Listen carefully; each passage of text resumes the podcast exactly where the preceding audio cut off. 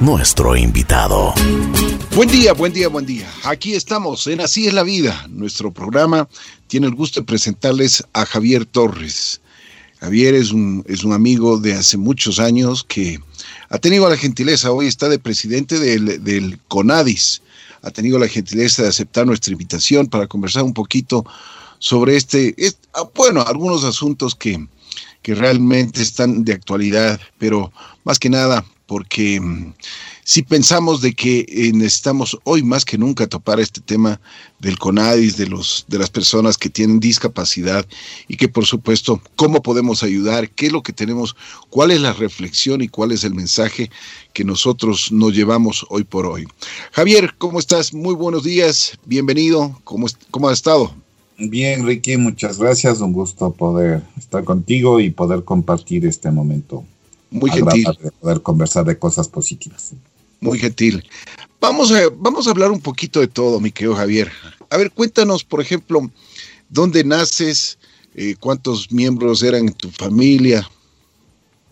Bueno, yo nazco en yo nací en la ciudad de Quito, tengo actualmente en el 25 de abril de 1963, tengo ya 57 años.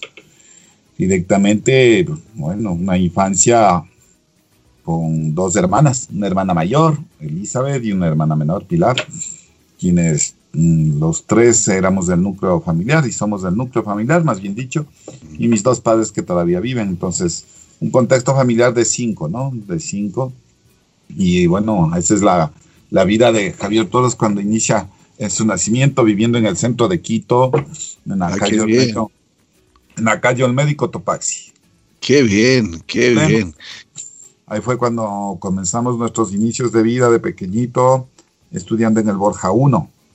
Ah, era, la, vuelta de mi casa, que todavía existe, creo, el Colegio Borja 1 allá en el centro.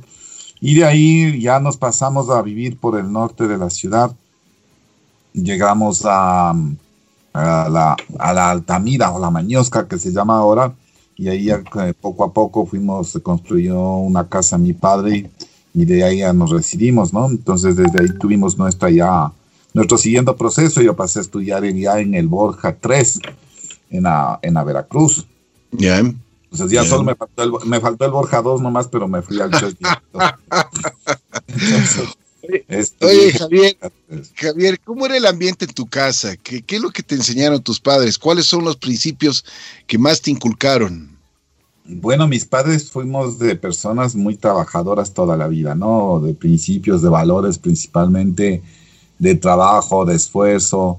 Mi padre era empleado público, igual que mi madre. Mi madre trabajaba en el INERI hace muchos años era el Instituto Nacional de, de Hidroeléctricas, algo así, de recursos humanos hidroeléctricos. Ahí trabajaba mi madre.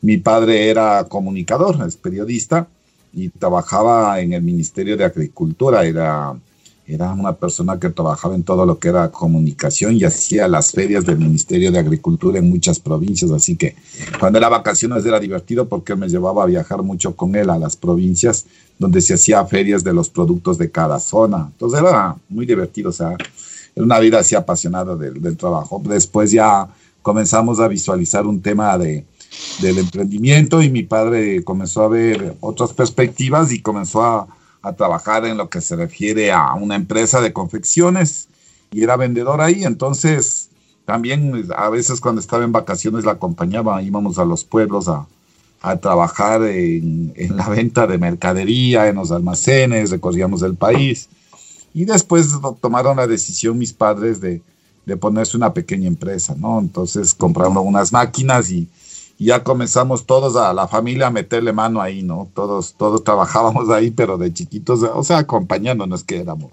no es que era, como se dice, obligación trabajar, sino que apoyábamos empacando el fin de semana, a veces las tardes, y comenzamos así a fabricar eh, ropa interior, pijamas, camisetas, y mi padre siempre fue muy, muy impulso, le gustaba mucho el, el trabajo, el esfuerzo, y mi madre igual, entonces era divertido porque nos entreteníamos, entonces nosotros fascinados era entre la familia y así, así fuimos creciendo, ya fue creciendo la empresa, se tuvo más grandecita la empresa, entonces ya después podríamos decir que Mi padre salía a las provincias, tenía un chico que la acompañaba. De ahí yo seguí estudiando, me gradué, estudié en universidad, en hotelería y turismo que no la acabé, administración, y de ahí me dediqué ya con mi padre a, a trabajar directamente dentro de la empresa, hacer las ventas. Ya salía también a los pueblos, también eh, teníamos una camioneta, me acuerdo, una Ford 250 con una cabina de metal de esas grandotas de picosa. Era de color verde, me acuerdo, verde clarito, verde Era chistosísimo porque ese carro sí que, ese carro era una maravilla, ¿no? Era, y atrás llevaba la mercadería y iba a los pueblos, iba a los pueblos, o sea, se iba a los pueblos a vender uno, o sea, a trabajar, a, ver a la gente, a los clientes en todas las provincias del país, en la Sierra Norte, Sierra Centro. Era muy divertido. Era, un Qué bien. Gente de empuje, gente, gente emprendedora. Y también em, de lo que me doy cuenta, una familia muy unida. Siempre, eso sí, ¿no? Siempre la, la relación, siempre me acuerdo del chiquito, tú recordarás cuando en Telejardín nosotros participábamos contigo hace muchos años. Claro, así es. con cañitas era.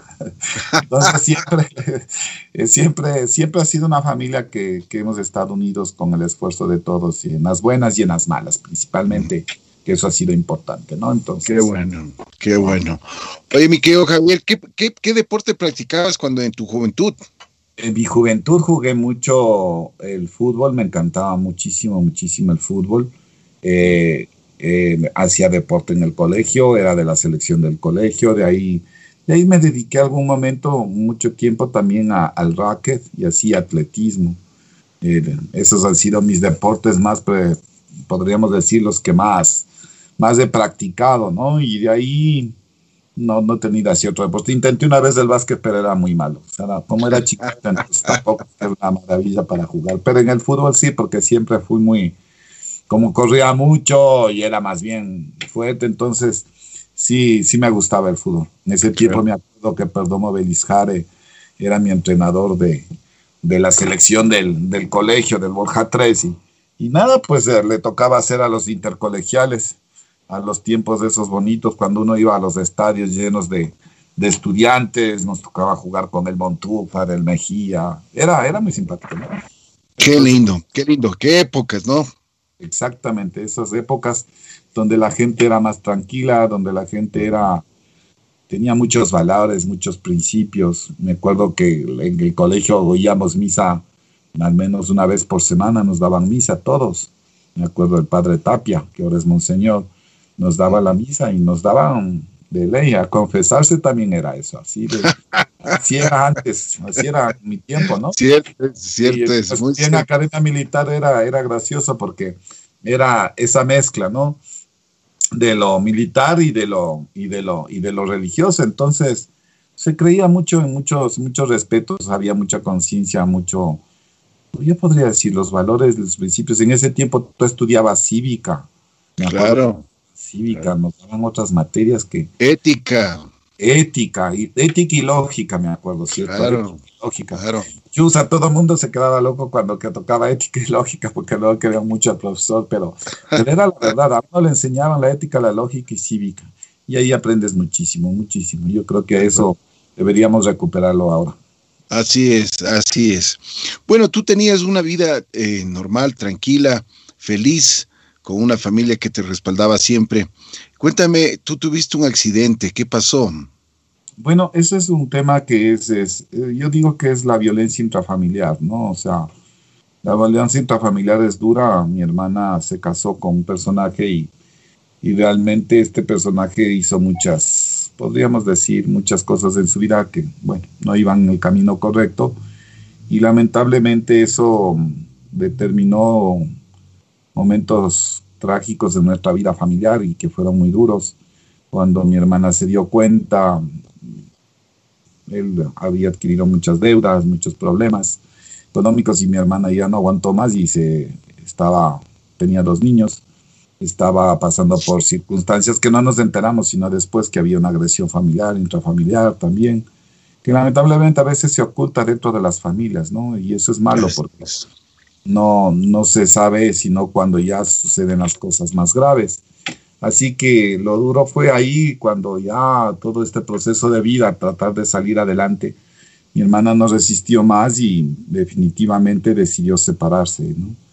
Pero bueno, esto como consecuencia había unas afectaciones psicosociales en, en el que era mi cuñado y lamentablemente algún rato estaba yo con mis sobrinos de, con la casa de mis padres y yo recibí una llamada directamente del padre de ella, que había, bueno, del padre de él, que llamó a mi padre y a decirle que se había llevado el arma de fuego mi cuñado y que, que creo yendo para la casa de nosotros, porque mi hermana estaba viviendo con nosotros y con mis sobrinos, mis dos sobrinos que tenían cuatro y tres años.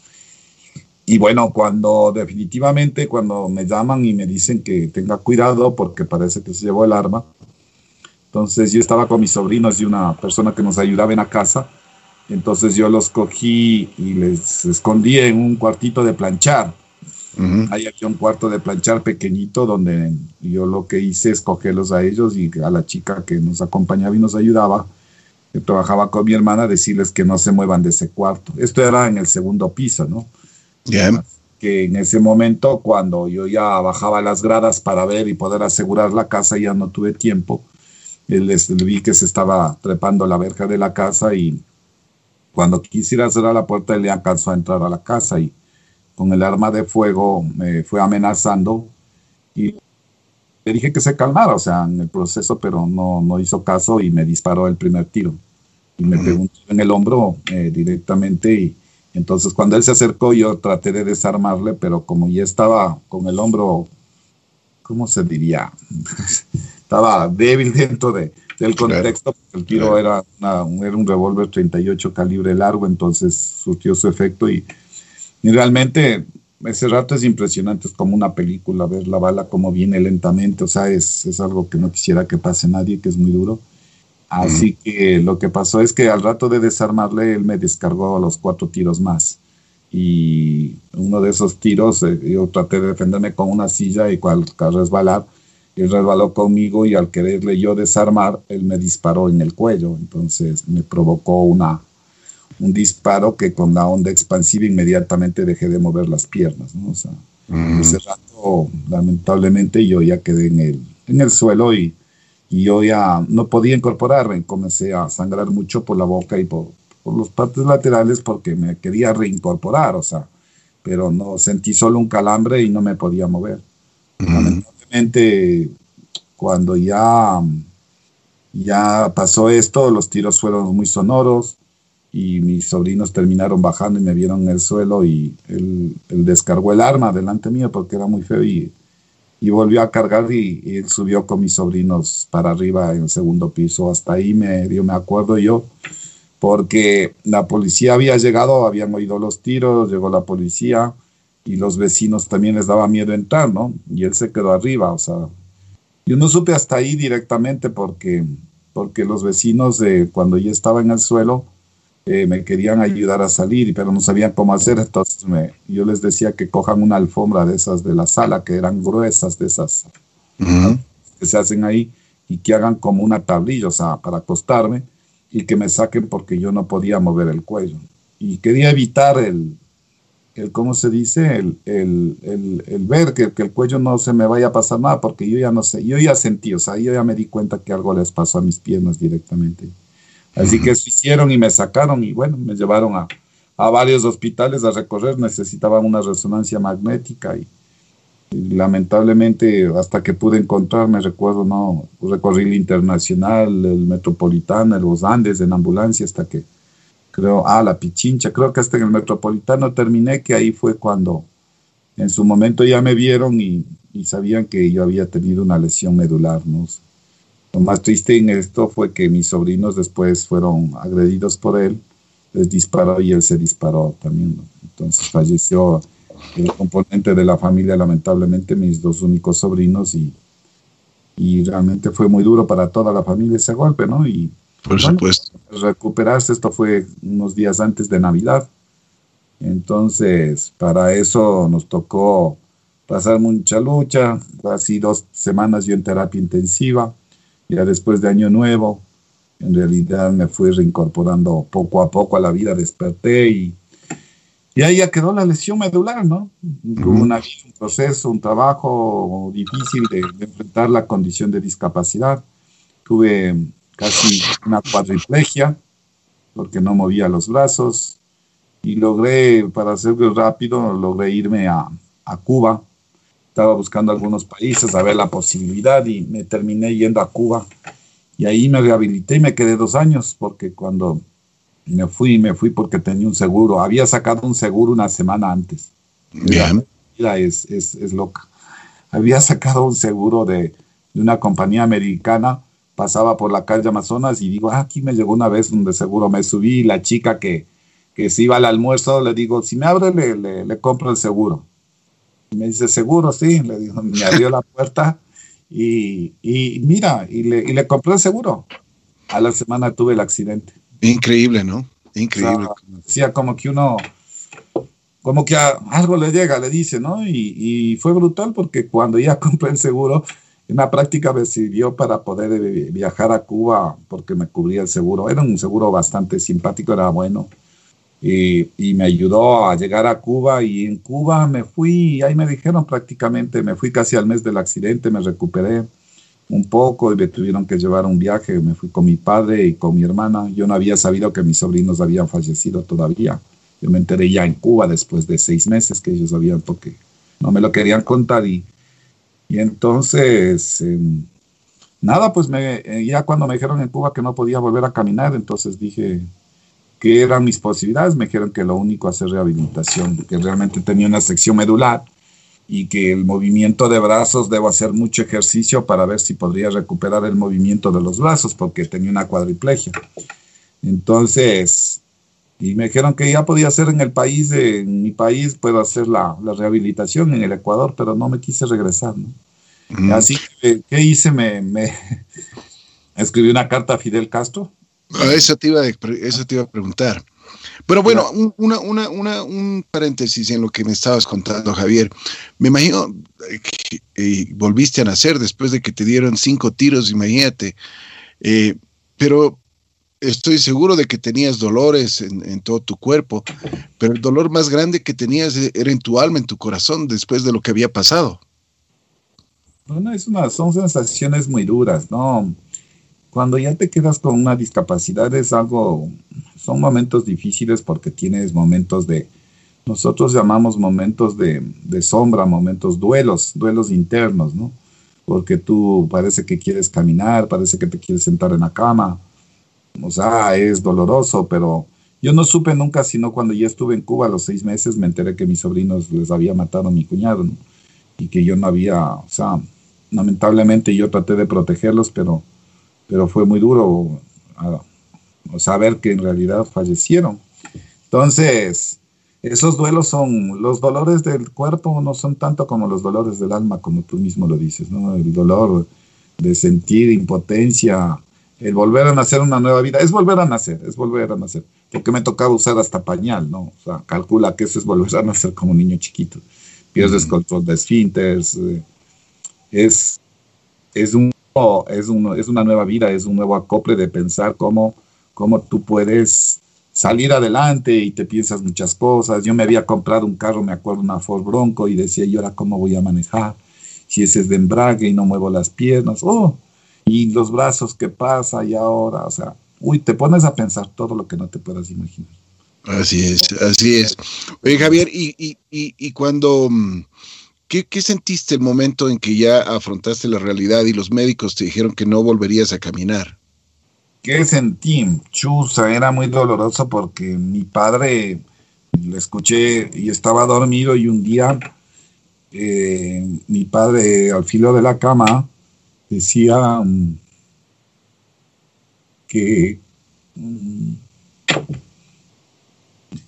que él le daba su vida porque me recupere.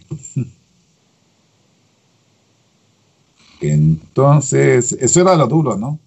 O sea, cuando yo le escuché eso, mm, lo único que pensé es que había una, una familia alrededor y todo, ¿no? Y decidí ponerle ñeque. Ponerle ganas, ponerle ñeque. Y nada, pues a los ocho meses comencé a mover los brazos, ¿no? Hacía ocho horas diarias de rehabilitación en un gimnasio acalorado sin aire acondicionado. Y es duro porque te enseña muchas cosas, ¿no? O sea, tú no puedes permitir que quien, quien te da la vida quiera cambiarte por algo, ¿no? Claro, así es. Pero eso es así. Así que se desarrolló, ya me fui a vivir allá, me fui, viví dos años, me acogió en ese tiempo el gobierno cubano. Sin Javier, Javier, ¿por qué, eh, qué te motivó para que le escribas tú a, al presidente Castro, a Fidel Castro? ¿Qué me motivó? Es que mi papá trabajó hace tiempo, tenía contactos en AFAO y alguien le contactó y le dijo, mira, la secretaria de Fidel Castro es esta persona. Y dijo, ¿en serio? Y dice, sí, mi papá de como trabajó en AFAO, dijo, contacta a ella y seguro que te ayudan en algo. Entonces, yo lo más doloroso fue dictarle una carta a mi hermana y mi hermana redactó la carta. Yo no sabía todavía en ese momento que había muerto mis sobrinos y yo le dictaba a mi hermana la carta y le comenté lo que me pasó en esa carta a Fidel Castro. Y esta señora que era, que era, que era la persona que era la secretaria de Fidel Castro me fue a visitar.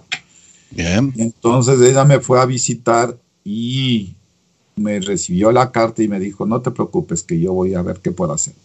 Así que me fue, ella después de visitarme, ya no tenía respuesta, ¿no? Estaba en un hospital privado que se llamaba Cira García y entonces ya me iba a regresar casi a la semana. Y dos días antes de regresarme, regresó ella con una carta que decía que el gobierno cubano me acogía con mucho placer y que me ayudaría en toda mi rehabilitación el tiempo que yo desee. Mm. Entonces, me quedé dos años. Viví dos años en Cuba y, y, bueno, acostumbrarse con el ñeque cubano, pues lo más grave era que el periodo especial, ¿no? O sea, era los años 90, calcula eso. O sea, te hablo hace 31 años, era el periodo que los rusos salían de Cuba, el periodo especial, no había alimentos, no era fácil. Pero me acogieron y, bueno, viví en, un hospital casi un año. Al año salí del hospital Cira, no era el Cira García, era el hospital Hermanos Amejeiras. Era el edificio más grande en Cuba que existía, que era antes del Banco Central de Cuba, antes de la revolución. Entonces estaba en el 19 piso y, había ecuatorianos, había de todo. Entonces era simpático y yo era el ecuatoriano del edificio, todo el mundo me conocía porque iba a hacer rehabilitación, muchos amigos cubanos. No me acostumbré a estar en una habitación solo, siempre me gustaba habitación con cuatro personas, vista al mar. Y bueno, era, era, era otra cosa, ¿no? Y estás aprendiendo, ¿no? Y, aprendí y logré mover mis brazos y ya me volví más independiente. Mi hermana se quedó conmigo, después ya me enteré lo que pasó y fue duro, ¿no? Pero bueno, ya había pasado un tiempo, ya cicatrizado un poco las heridas.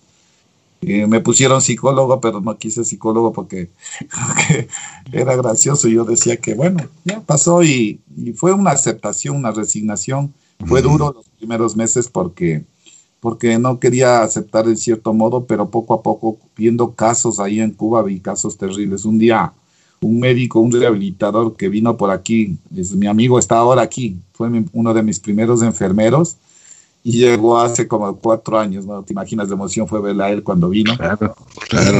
Y ahora está aquí y trabaja con, con en un grupo de, en una casa sacerdotal, en un centro de rehabilitación y es como recordar los viejos tiempos cuando regresó hace unos pocos años, vino al Ecuador. Y él, y él, y él me dijo, está, el rehabilitador era un cubano súper buena gente. Y, me dijo, ah, estás deprimido, ecuatoriano me decía, me decía ecuatoriano. Es ecuatoriano porque a veces te deprimes. Entonces me dijo, te voy a enseñar a ver si es que qué es lo bueno. Entonces me, di, me pidió un carro, una ambulancia, y me llevó a un hospital que se llamaba el Julito Díaz. Bien. Y el Julito Díaz es un hospital, es como unas, unas aulas de esas que hacíamos aquí en el Consejo Provincial de Pichincha, te debes acordar, que son largas, ¿no? Con techo así. Y largas, un montón de esas aulas. Y cuando me dice, vas a ver lo que, lo que es verdaderamente grave. Y me hizo recorrer esas aulas. Y lo que vi ahí dije, ay, Dios mío. Entonces eran camas al un lado y al otro lado. Y tú comienzas a ver porque había mucha gente que había estado en Angola, bueno, muchos militares, mucha gente, tú sabes que ellos apoyaban mucho el tema de revolución, nicaragüenses, salvadoreños, y era gente que no tenía brazos ni piernas, gente que tenía no tenía ni oídos, o sea, no tenía ni las orejas, o sea, cuando yo vi todo eso, gente sin piernas, o sea, sin brazos, entonces dije, mi madre, ¿en qué estoy? O sea, eso me sirvió mucho porque cuando vi ese dije, yo estoy, yo estoy completo. O sea, estoy completo porque tenía todos los, tengo los brazos y las piernas, las orejas, tengo todo. O sea, tengo la vista, tengo todo. Mm. Yo me estoy quejando de algo mientras toda esa gente estaba ahí, se reía y, dije, realmente ahí me di cuenta que, que, uno no sabe cuánto pierde algo o, o cómo realmente valorar lo que puede perder. Pero dije, aprendí eso. Cuando él me llevó, me dijo, me tuvo un día ahí y me hizo conversar con la gente, me conversé con algunas gentes, me contaban sus historias y gente con mucho ánimo, ¿no? El cubano tiene esa tendencia y eso me enseñó mucho y dije, yo estoy quejándome por algo que de pronto no es así, entonces aprendí mucho, me enseñó mucho, mucho, mucho, mucho, o sea, fue, fue el lugar cuando dije, ok, tengo que ponerle más ñeque, así que regresé y me puse a las ganas a todo y y recuperar el movimiento de los brazos. No, no controlo muy bien el, el cuerpo porque mi lesión es bastante alta, es casi cervical. Entonces, eh, mi estabilidad siempre depende de estar sujeto a algo porque si me siento un asiento sin espaldas me voy de cabeza. ¿no? Entonces, nada, vine bien rehabilitado y, me recuperé bastante bien. Después ya salí a una casa de protocolo, me, me dieron una casa para que yo pueda vivir, me trataron súper bien. Yo, creo, yo quiero muchísimo a Cuba eh, mm, aprecio mucho a Fidel Castro cuando me, dio la oportunidad y, y soy un creyente de, de, mucho cariño por Cuba. Tengo un reconocimiento. He ido a Cuba varias veces, a eventos de discapacidades. No he vuelto tiempos, pero, pero fue muy, muy hermoso porque me enseñaron muchas cosas que aprendí. La gente le mete que las cosas, y me regresé. Entonces de ahí ya vine, vine, como quien diría, la despedida fue dura porque después de dos años regresar al Ecuador, mi hermana se quedó en Cuba, casó con mi cuñado que es ahora, ¿no? ella se casó, se volvió a casar, conoció, su papá era parapléjico, se conocieron en el hospital, era médico él y mi cuñado es médico y, y se casaron, ¿no? Y, y qué te diré, mi, era, era gracioso, o sea, tu mundo cambió, pero regresé en el avión solo y, y no quería que nadie me fuera a recibir al aeropuerto. Ahí me pegué la primera caída en silla de ruedas en el aeropuerto de Guayaquil. Vine en Habana, en Habana, en Habana, ¿cómo se llamaba esa compañía? Sí, Habana, Habana, era. Habana. Habana era, exacto. Entonces al subir la rampa, porque estaba mal hecha la rampa de, de, Guayaquil, me fui de cabeza y la gente no sabía qué hacer, me cogían de la pierna, del brazo. Entonces hasta que les dije, no, por favor, ayúdenme. Me acuerdo que en Cuba me regalaron una silla yugoslava que pesaba más que, más que, ¿qué te podré decir? Era pesadísima, era de tubo de hierro. Y entonces, nada, llegué allá y me, me fueron a ver mis dos mejores amigos, Pablo y, y, Carlos. Ellos me fueron a recoger al aeropuerto para llevarme a Quito. No, yo no quería que nadie me fuera de mi familia a, ¿cómo se llama?, a verme. Y, y nada, pues me acompañaron y lo primero era tomar valor después de dos años y regresar a ver a toda la gente, ¿no? Claro. A mi esposa y la esposa, ¿no? Y bueno, ya cogimos el avión, nos tomamos cuatro roncitos en el, en el aeropuerto. eso, dio fuerza, eso dio fuerza. Y ahí venimos con ellos y llegamos, ¿no? Y cuando llegué parecía que llegaba algún jugador de fútbol. Había mucha gente, globos, carteles, mis primos, amigos, familia. Fuimos a la casa y a la casa de mis padres, que donde, donde te conté que, que vivía y y ahí empecé la, la nueva vida, ¿no? La, la nueva, rehabilitarme, trabajar, vender mercadería en silla de ruedas, tener asistente, trabajar con mi padre. Y ya con condición de discapacidad ya me enfoqué en otras cosas, me metí a ser asesor en temas de discapacidades y me dediqué casi 29 años a trabajar en eso. ¿no? Eso es lo que te iba a decir, Javier. Yo creo que también Dios te pone unas, unas pruebas y Dios te, te da también la posibilidad de servir eh, con, con, lo que tú tienes y con lo que aprendiste. Entras y, y yo creo que transformas muchísimo la, la, la, visión que teníamos y la visión que existía en el Ecuador sobre, sobre las personas con mm, discapacidad. Tú comienzas a cambiar muchísimo y pones, por ejemplo, te, te metes en muchos programas, trabajas por eso y tienes una muy buena oportunidad para ayudar a la gente y eso se está viendo. En los últimos años tú has cambiado muchísimas cosas que sí me gustaría que nos cuentes, que el público conozca. Por ejemplo, tú trabajaste con el, presidente actual, ahora con el licenciado Moreno, cuando también trabajaron en Ecuador sin barreras. Bueno, fue un proceso interesante porque mm, cuando cuando uno se vincula a la discapacidad y empieza en los organismos no gubernamentales de una asociación de parapléjicos de Pichincha como socio, y vas tomando las características, entonces como que te pique el gusanillo, ¿no? Y, comienzas a ver cosas nuevas, y, y, teníamos una fábrica de sillas de ruedas, administraba ese taller, y no es que ganaba unos sueldos, sino que lo hacía de voluntariamente, porque ninguno de los dirigentes de, de los niveles asociativos tiene sueldo. O sea, no es que ganan sueldo de las asociaciones, ¿no? Yo no ganaba sueldo, me daba a los operadores, que eran personas con discapacidad, y vas creciendo en ese mundo, ¿no? Porque, y te vas dando cuenta, y te soy sincero, cuando no tenía la discapacidad, capaz que yo no me fijaba en las personas con discapacidad. Así es. Yo me acuerdo y no, no es que me acuerdo mucho así, y tenía amigos con discapacidad. Cuando tuve ya, me aparecieron un montón de personas con discapacidad y chuta, dije, y esto ha habido un montón, o sea, te quedas, te quedas pensando y dices, ves, si ha habido más como yo, o sea, y entonces comienzas a conocer el mundo, de ahí me dediqué a jugar básquet en silla de ruedas, ya me botaban de la casa porque después del básquet terminábamos en farra, entonces, entonces te acoplas a la vida, comienzas a hacer cosas increíbles, a viajar a provincias, a jugar básquet, la fiesta, y bueno, tienes la etapa también que te hablo que yo tuve 26 años, regresé al Ecuador a los 28, o sea, a los 29, 30 años y estaba en mi edad de, seguir todavía disfrutando de la vida, ¿no?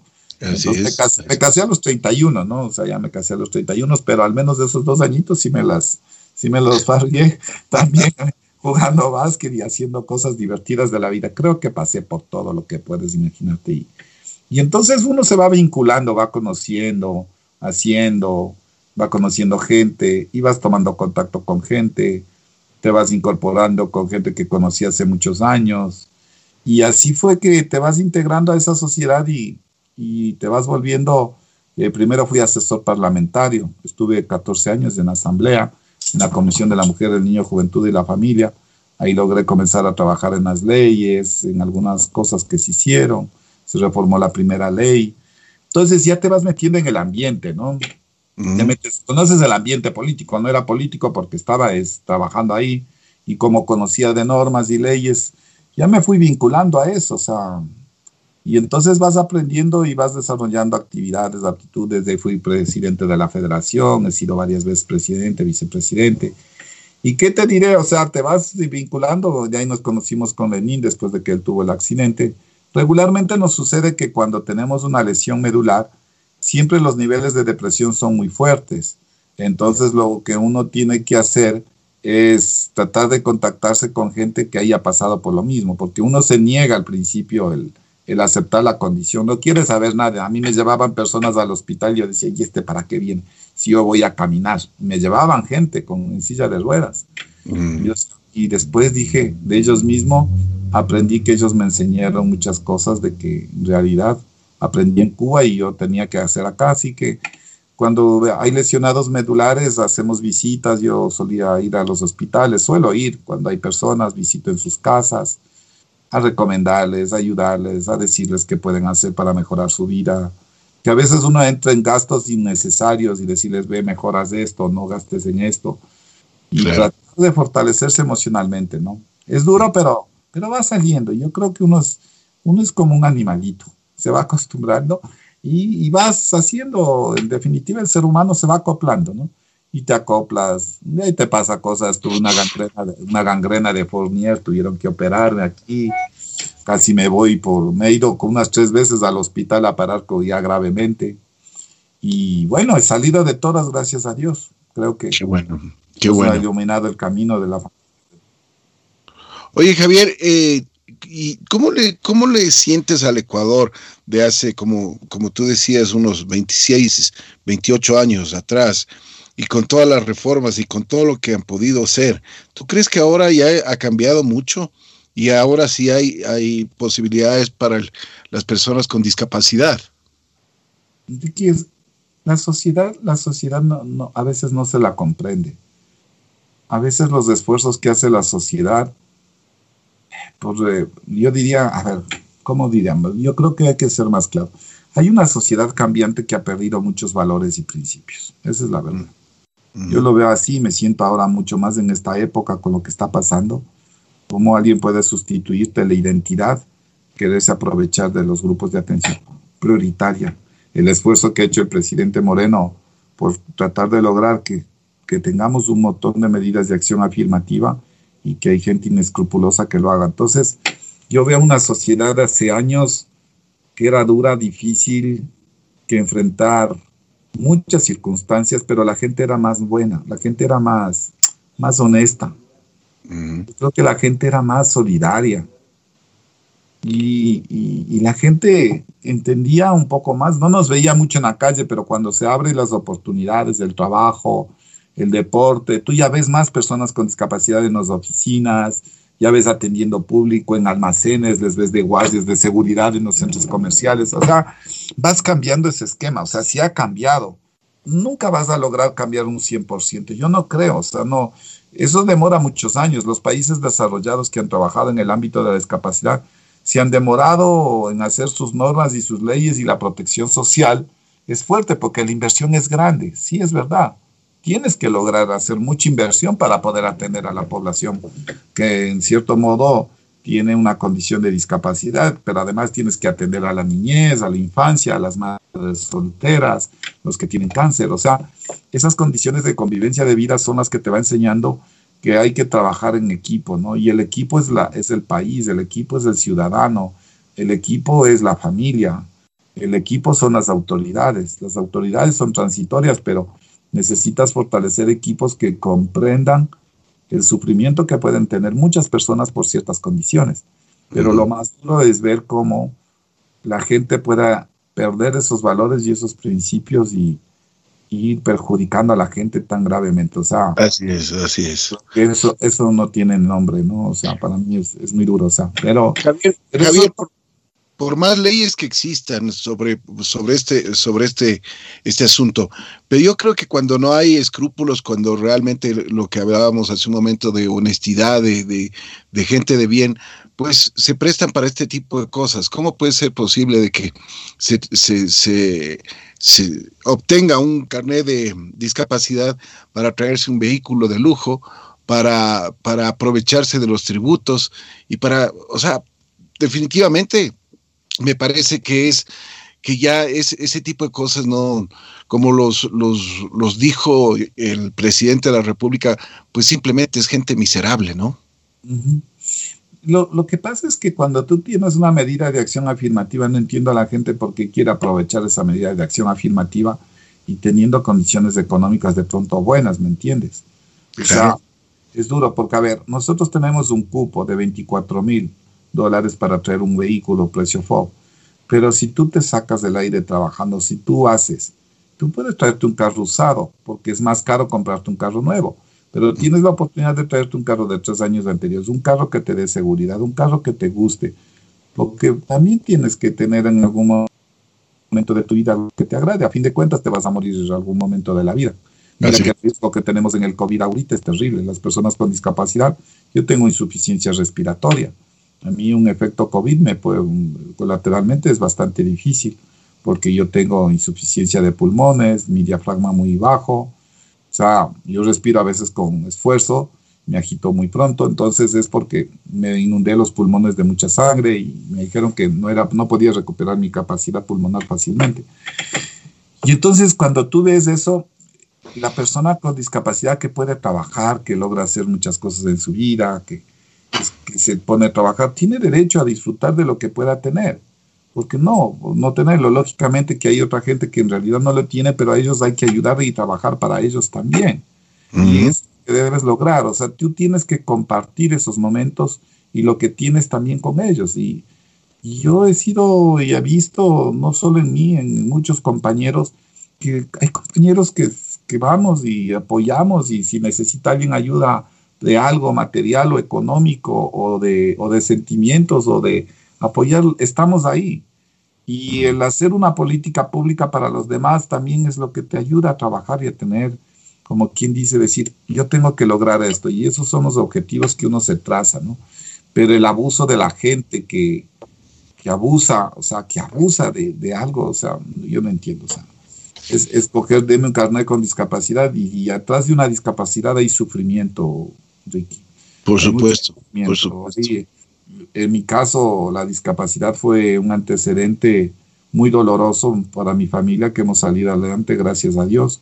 Y, y es doloroso porque gracias a, a la fuerza, a la fortaleza de la familia, de los amigos, uno sale adelante pero nadie se pone a pensar qué, le pasa a esa madre que tiene un hijo con discapacidad y que de pronto fue abandonado por el esposo y le está cuidando, ¿no? Así es. Le está manteniendo de pronto la madre, nadie sabe por qué se quedó ciego alguien, nadie sabe por qué perdió la audición alguien, o sea, nadie sabe por qué se le amputó la pierna y de pronto no es por un accidente, sino por una enfermedad, una diabetes. Entonces, esas consecuencias de los dolores que tienen las personas con discapacidad que una gente quiera sustituir esa condición, no la entiendo. Así es, de acuerdo.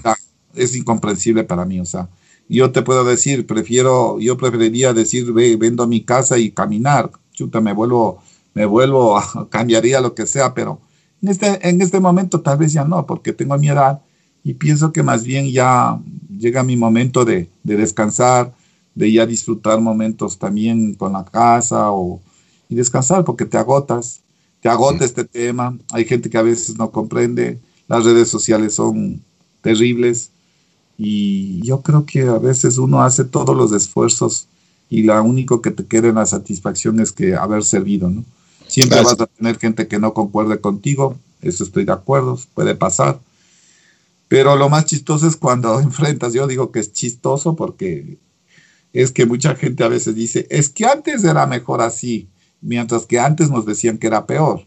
O sea, nunca estamos conformes con lo que tenemos. Y yo a veces digo, la inconformidad de la gente termina siendo una respuesta que la misma gente se aproveche de muchas cosas. A veces por querer ayudar, simplificar procesos, ayudar a que la gente haga menos trámite, que otra gente se, abuse, se abuse es, es, es, es, es confuso. ¿no? Así es. Entonces yo creo que ahí hay que ver mucho la sociedad. Creo que nuestra sociedad tiene que aterrizar un poquito más en el tema de corrupción. Cuando con el presidente siempre hablamos del...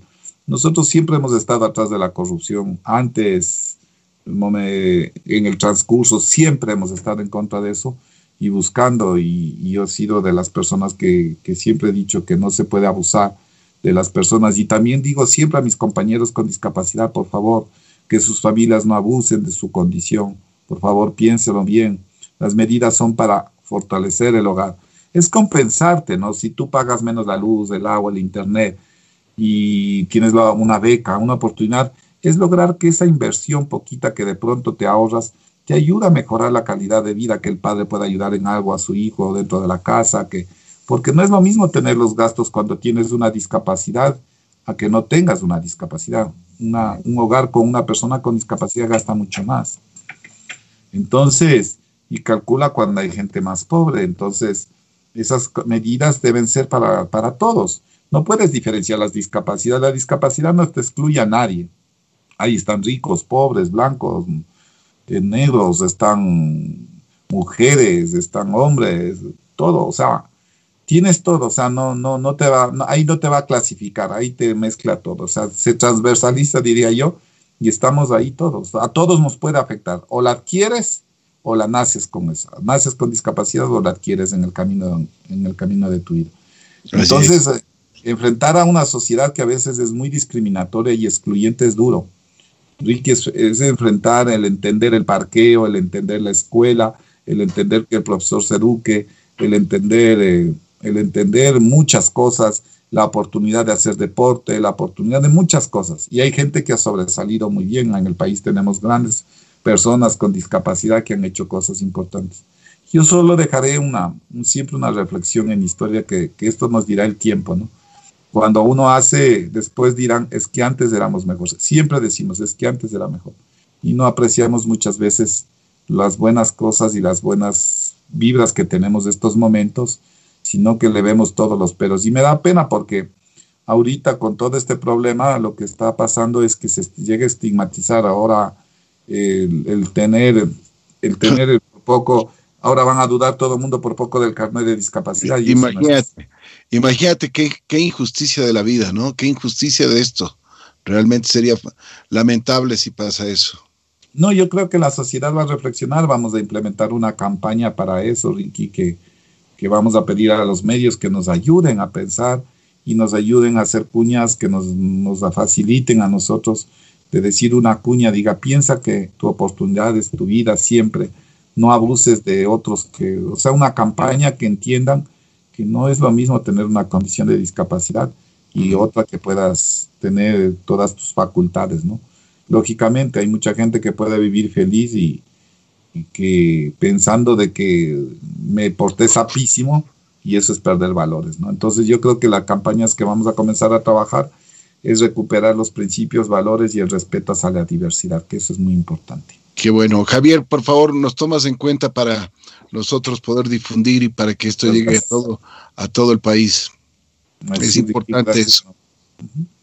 Eso es Ricky, o sea, siempre, ¿qué te podré decir? Son momentos, yo digo, yo he pasado por momentos en la vida difíciles, duros. Este es uno de los duros momentos que sí, sí dan tristeza porque a mí sí me entristece, ¿no? O sea, tantas cosas, tanto sacrificio, pero lo que deben tener seguro es que hay que sacarles el jugo a quienes hicieron esto. Hay que sancionar drásticamente y no vamos a permitir que en verdad no vuelva a pasar porque ya nos pasó una vez, creímos que se había cortado, seguimos investigando, pero vemos que tú ves que cómo se vendieron medicamentos en temas de emergencia. Increíble, ¿no? Increíble. Eso es perder valores, ¿no? Eso es perder. Así, es. Javier, ¿tú te sientes feliz hoy? ¿Hoy día o todos los días? todos los días. Estás, estás en un momento. Quizá. A ver, yo me siento, yo me siento feliz siempre, siempre que estoy. No soy un hombre que, a veces me, me, amargue mucho. Soy jodido de carácter, soy una persona muy, podría decir, muy exigente conmigo mismo y con los demás. Si me entiendes, o sea, soy una persona que lo que yo hago en, el proceso de mi vida es tratar de, de, equilibrar mis emociones, de equilibrar mis comportamientos, tratar de ser justo y tratar de cometer los menos errores posibles, pero uno comete errores en la vida, o sea, sí los comete y, hay que reconocerles, hay que enmendarlos. Feliz me siento cuando veo la alegría de mucha gente, de haber logrado algo y todos los días puedes ser feliz. Hay momentos duros, esta semana pasada fue muy dura para mí, una semana que, que te golpea, o sea, me golpeó, me, me afectó. Ver todos los medios con todo eso y dándole a una institución donde se ha hecho muchas cosas, fue durísimo, pero, pero vas recuperando. Hay momentos, nadie, nadie puede, todo, todos tenemos un momento a veces difícil en el camino, en la semana, pero me voy recuperando, me alegro, me motivo, me trabajo, me gusta mucho oír música a veces, me disperso y me pongo a revisar cosas. Qué bien, qué bien. y sí, o sea, uno tiene, uno, uno se acostumbra, Ricky, o sea, es, es te acostumbras a, a, vivir todos los días de una manera diferente. Todos los días son diferentes, no son rutinarios. Todos los días para mí son diferentes. O sea, todos los días tienes una nueva, una nueva cosa que hacer, todos los días te aparece algo, todos los días te escribe alguien, todos los días hablas con alguien de otra cosa, todos los días puedes tener problemas porque cuando administras tienes problemas, cuando era ministro de Vivienda era duro porque tocaba viajar por todo el país, pero se logró hacer vivienda accesible para personas con discapacidad. Ya podemos dividir los cuartos, por ejemplo, siempre decíamos, ¿por qué tiene que venir a vivir hacinadas la gente en casas de 36 o 40 metros? Diseñamos una casa de 50 metros, después de 57 con dos cuartos para que los niños, niñas duerman en cada uno en su cuarto. Y entonces puedes ir construyendo cosas, ¿no? Puede, la vida te va enseñando y tienes la oportunidad de construir. Entonces, cada uno tiene su momento.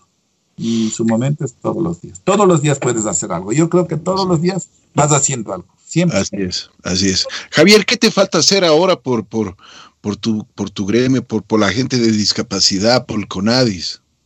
¿Qué me falta hacer? Aclarar todo este tema. eso es bastante, creo que ahí tengo para, para mucho.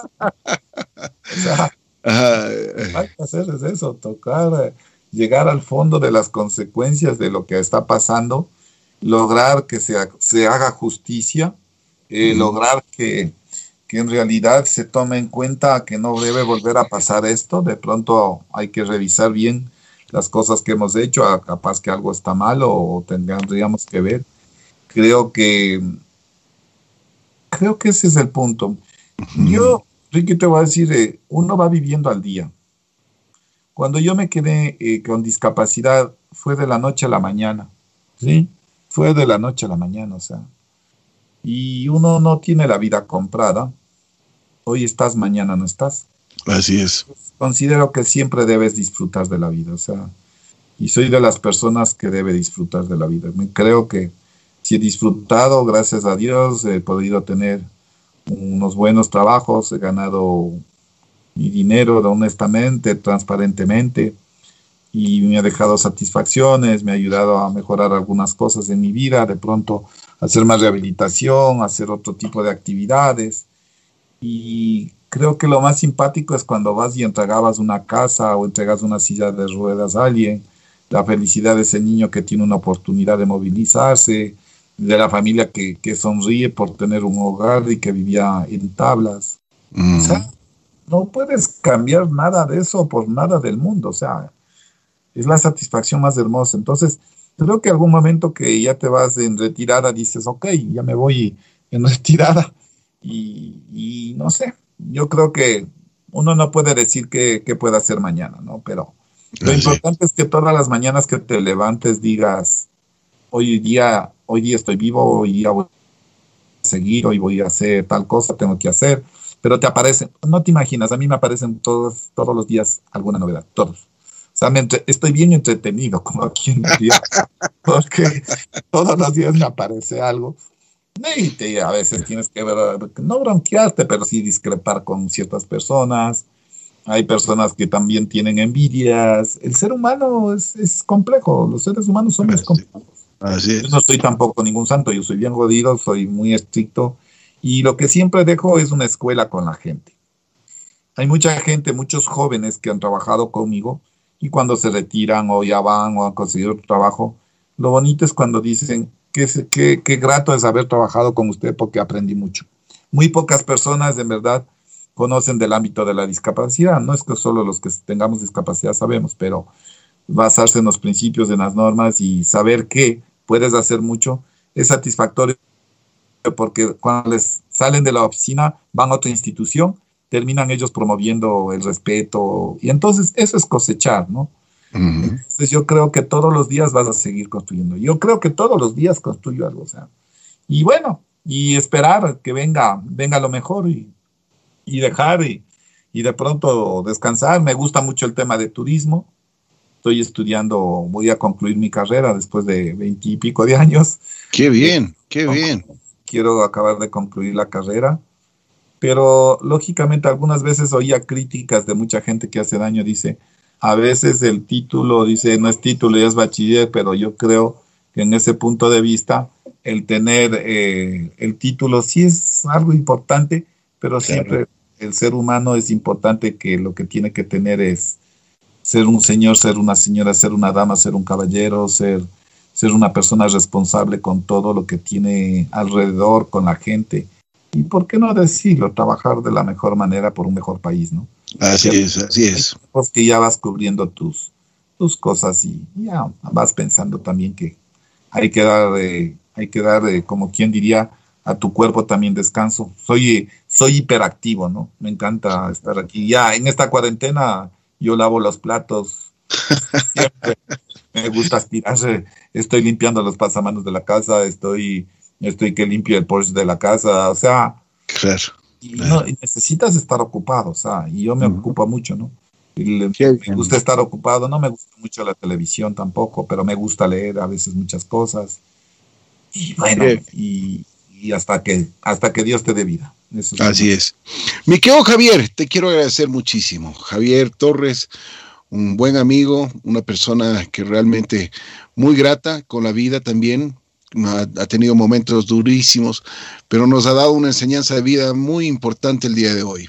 Muchísimas gracias, Javier, por aceptar la invitación de, conversar un poquito con nosotros y de abrirte como ser humano, como con estas, estas motivaciones que, nos has entregado el día de hoy. Te mando un abrazo especial. Nuevamente, mis respetos, mi consideración por lo que tú haces por, la gente con discapacidad. Gracias, Ricky. Bueno, para eso estamos. Creo que a cada uno nos toca, nos toca como quien diría su puntito, ¿no? Cada uno tiene que aportar algo por la vida, por la demás gente. Creo que Dios sí te puso en el camino y te dio y te dijo, ve, vas a estar sentado ahí, no estés debajo, anda a hacer algo. Creo que, pero creo que se le fue la mano porque tocó hacer bastante. Entonces, pero Dios siempre, siempre está en el camino de uno, ¿no? Y yo creo que que nadie sabe la vida de cada uno, ¿no? Yo he pasado por cosas y todos hemos pasado por cosas muy duras y difíciles y que, y que la gente cuando tiene problemas tiene que aprender a enfrentarlos, no, no desbaratarse, no hundirse, póngale en fe, póngale en ganas, póngale en amor, póngale en cariño, póngale en... Acuérdense lo más bonito de lo que tienen, lo que han hecho y no se acuerden de las cosas tristes, feas. El dolor a veces puede ser eh, muy... El dolor de, de haber pasado algo a veces recordarle y pido disculpas porque a veces lo recuerdo y me pongo a pensar y digo lo duro que fue. Y echarse una lagrimita de vez en cuando no es malo, ¿no? Porque al menos te desahogas un poco. Así es. Te ayuda, porque el llorar no, no quiere decir que no sea de valientes. De valientes son los que enfrentan las cosas, las adversidades de la vida. Y de valientes siempre está construido el mundo, ¿no? Así que todos somos valientes. Lo que no podemos ser es cobardes ante las circunstancias de lo que te presenta la vida siempre. Así Gracias, Javier. Un abrazo muy especial, un cariño también especial para toda tu familia. Gracias, Ricardo. Un fuerte abrazo para ti. Gracias, muy gentil. Igual para tu familia. Chao. Gracias.